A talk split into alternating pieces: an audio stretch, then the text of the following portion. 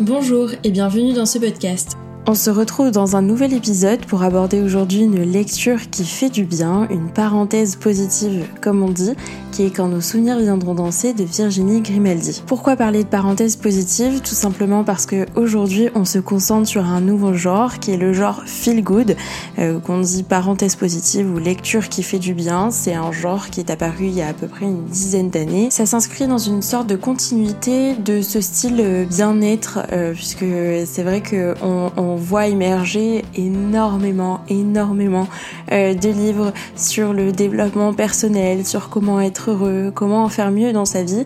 Euh, ici, c'est pas ce que Virginie Grimaldi euh, nous raconte, absolument pas, parce que comme elle le dit, ce n'est pas du positif à tout prix. Elle part simplement de, la vie de tous les jours euh, pour, pour en faire une sorte de leçon, une petite morale, mais ce n'est absolument pas un livre de développement personnel comme certains peuvent le croire parfois. Donc pour ceux qui ne connaissent pas Virginie Grimaldi ou qui en ont très peu entendu parler, ou du moins de loin, Quand nos souvenirs viendront danser, c'est un roman qui est sorti en 2019. Ce n'est pas du tout son premier roman, puisqu'à la base, euh, Virginie Grimaldi était euh, une blogueuse littéraire. Elle a donc ouvert son blog en 2009, s'il me semble, et c'est comme ça qu'elle a commencé. Euh, c'était des, petites chroniques et des petites histoires de temps à autre publiées sur son, sur son blog, et ensuite de plus en plus régulier, jusqu'au jour où elle a eu l'opportunité de se faire publier. Et depuis, il faut savoir qu'elle D'ailleurs, quand j'ai fait les recherches pour cet épisode, je suis tombée sur un avis lecteur sur lequel il y avait écrit Virginie Grimaldi, c'est une formule magique. Et ça me paraît tout à fait juste à propos de, à propos de cet auteur. Si je devais décrire ce roman, c'est un roman qui est tout d'abord tendre, euh, parce que c'est doux, c'est facile à lire, c'est facile de s'identifier au personnage également. Ça parle d'amour, ça parle d'amitié, de succès, de blessures. En fait, ça parle de la vie en somme.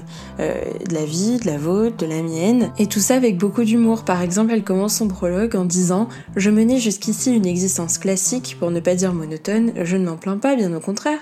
Mais une algue d'aquarium avait une vie plus palpitante que la mienne. Dans les événements marquants de l'année écoulée, je peux citer la perte de mon jeton du chariot de supermarché et le décès de l'araignée de la chambre jaune de mort naturelle bien sûr. Rien qui justifie une autobiographie, vous en conviendrez. En ce sens, le deuxième qualificatif que je pourrais utiliser, c'est mélancolique parce que chaque personnage est l'ombre de sa propre vie et vit pour et par ses souvenirs. On le voit exactement dans le passage que je viens de vous citer, mais ça se perçoit également au cours de la lecture puisque Virginie Grimaldi euh, revient en quelque sorte sur la vie de ses personnages et les rend euh, parfois très philosophiques. Par exemple, on a un, passage vers la fin du roman qui dit Mon mari ne me donne pas l'impression d'avoir 20 ans, voilà longtemps que je n'ai pas frissonné sous son regard, mais pour rien au monde je ne revivrai ces émois du début. Je leur préfère le lien solide tissé au fil des ans, la confiance gagnée et la rassurante connaissance mutuelle. Je me balade dans notre couple les yeux fermés, je connais chaque mur, chaque porte, j'y suis chez moi, mon foyer c'est nous deux. Ça m'amène à dire donc aussi que c'est un roman qui est universel. Il n'y a pas de personnage ou de passages plus ou moins complexes, ça coule de source et ça se déroule facilement comme un long fleuve tranquille si vous me passez l'expression. Ça veut pas dire qu'il n'y a pas d'intrigue, ça veut dire que ça parle de tout le monde et de n'importe qui à la fois c'est faux et original parce qu'il faut vraiment beaucoup d'imagination pour créer des personnages qui sont âgés, en total décalage avec la société d'aujourd'hui, qui sont pleins d'humour et de vie et euh, qui ont tous une personnalité bien atypique. Et à la fois ça paraît comme une simple évidence. Il y a euh, la vie, la mort, les succès, les défaites comme je le disais juste avant. En ce qui tient de la trame de cette histoire, on se trouve amené dans l'impasse des colibris. Euh, c'est une rue qui est euh, à l'apparence euh, relativement tranquille, où ne résident que quelques âmes, toutes âgées, voire très âgées pour être honnête. elles ont débarqué dans les années 60-70 avec des projets de vie. C'est cette génération des baby boomers qui, qui s'installe. Et un beau jour, le maire de la commune vient complètement bouleverser des, quotidiens qui étaient à la fois calmes et monotones en décidant de raser les habitations. Tout au long du roman, on suit Marceline, qui est le personnage principal, euh, qui retrace euh, la vie de la rue, la vie de ses habitants, qui nous fait rentrer dans des familles et dans des maisons. On comprend avec elle la personnalité et l'histoire de chacun des personnages, comment ils ont évolué, comment ils ont vieilli surtout. Et je pense que le thème principal de ce roman, c'est surtout la transmission. Interviennent au fur et à mesure du roman des générations entières, les enfants, les petits-enfants, presque les arrière-petits-enfants, et euh, chacun raconte son histoire, transmet ce qu'il a appris euh, dans cette impasse des colibris, et c'est pour ça donc que je parlais de transmission. Ici, on se retrouve dans l'histoire de Virginie Grimaldi parce qu'on a tous sans doute une maison euh, de famille dans laquelle on a construit nos souvenirs, dans lesquels se sont construites nos vies en somme. Et donc c'est un roman qui est émouvant par cette transmission justement, par le fait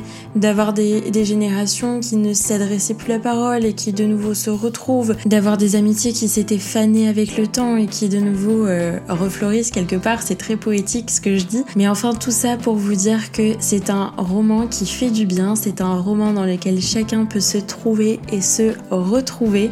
Euh, je pense que le style feel good est vraiment là. On peut critiquer ce style parce qu'il y a beaucoup de gens qui le trouvent trop facile, bah, assez profond, il amène pas le lecteur à réfléchir sur des sujets entre guillemets importants, alors qu'ici on aborde quand même des sujets qui sont important justement. On aborde la mort, la vieillesse, la transmission, le regret, le désir. Euh, c'est quand même des sujets qui apportent une certaine réflexion. Donc pour moi, c'est simplement une lecture qui est fluide et légère, accessible à tous.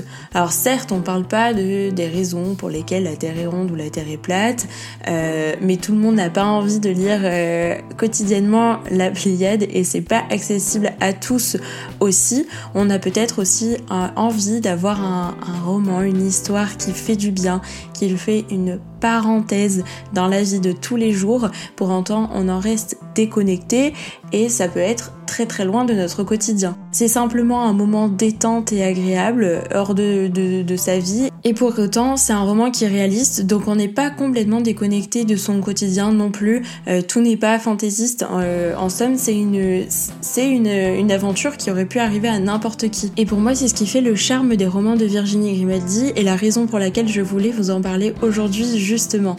Quoi qu'il en soit, j'espère que vous avez apprécié cet épisode. N'hésitez pas à me le dire en commentaire, à partager cet épisode sur les réseaux sociaux et à mettre une note sur votre plateforme d'écoute. Je vous retrouve très bientôt dans un nouvel épisode des petits mots.